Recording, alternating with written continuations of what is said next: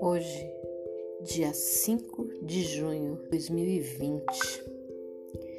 Quem diria que iria estar aqui na frente do computador, sentada na sala de minha casa, olhando a mensagem por WhatsApp de uma amiga, me perguntando ou pedindo para eu falar sobre a sociedade. E como hoje né? Eu hoje diria eu mesmo jovem. É difícil, né? Eu jovem, eu jovem cheia de vida, cheia de sonhos, cheia de vontade de mudar o mundo. Eu jovem com disposição de luta, disposição de enfrentar tropa de choque, disposição para tirar da, da minha boca e dar para outro disposição de ir para a guerra ou ir para a paz. É essa disposição dessa jovem Ana Lúcia, que não mediu esforços durante a vida inteira para ser uma sindicalista e que achava que ia mudar o mundo desse jeito. Mas hoje em casa, aos 53 anos, o que, que eu vou pensar de tudo isso? Nunca imaginei passar pelo que estamos passando hoje. É tão difícil pensar nisso, é uma situação tão estranha.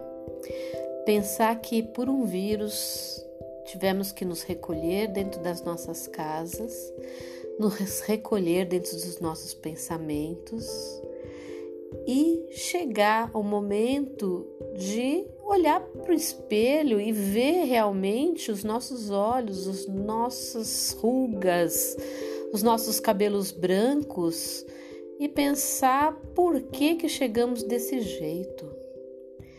Eu acho que erramos muito, acertamos muito, vivemos muito, mas essa jovem que eu poderia falar, que essa essa Ana Lúcia adolescente que tocava numa tocava violão num grupo de jovens e que sonhava em falar assim músicas como Você é meu irmão, amigo. É, as pessoas levavam outros jovens a pensar desse jeito, nessa sociedade mais irmanada.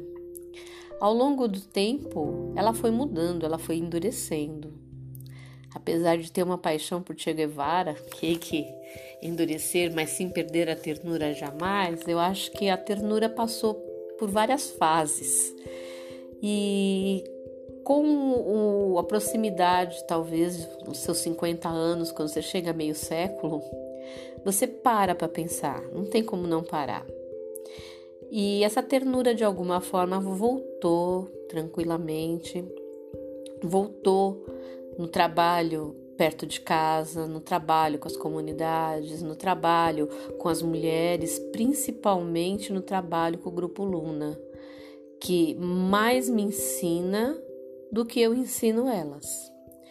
É um ensino e um aprendizado e uma, uma, uma troca o tempo todo. Troca de afeto, troca de experiências, troca de tolerâncias, troca de conhecimentos. Então, para aquela garotinha que sonhava em mudar o mundo, achava que tinha que eleger alguém, que teria que ter um governo. Sim, precisamos eleger alguém. Sim, precisamos de um governo, porque nós sentimos o peso que é ter essa coisa dirigindo o nosso país mas também precisamos mudar o nosso mundinho, o mundo que está próximo a nós, o mundo que está às nossas mãos, aos nossos braços, ao nosso coração. Talvez seja isso que eu falaria para essa Ana Lúcia adolescente.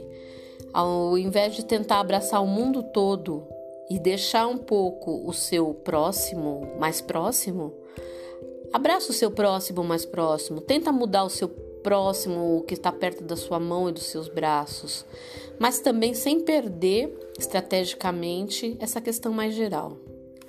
São coisas que, que, que são difíceis de pensar. Eu nem sei se está claro isso, mas é a primeira vez que eu estou falando isso.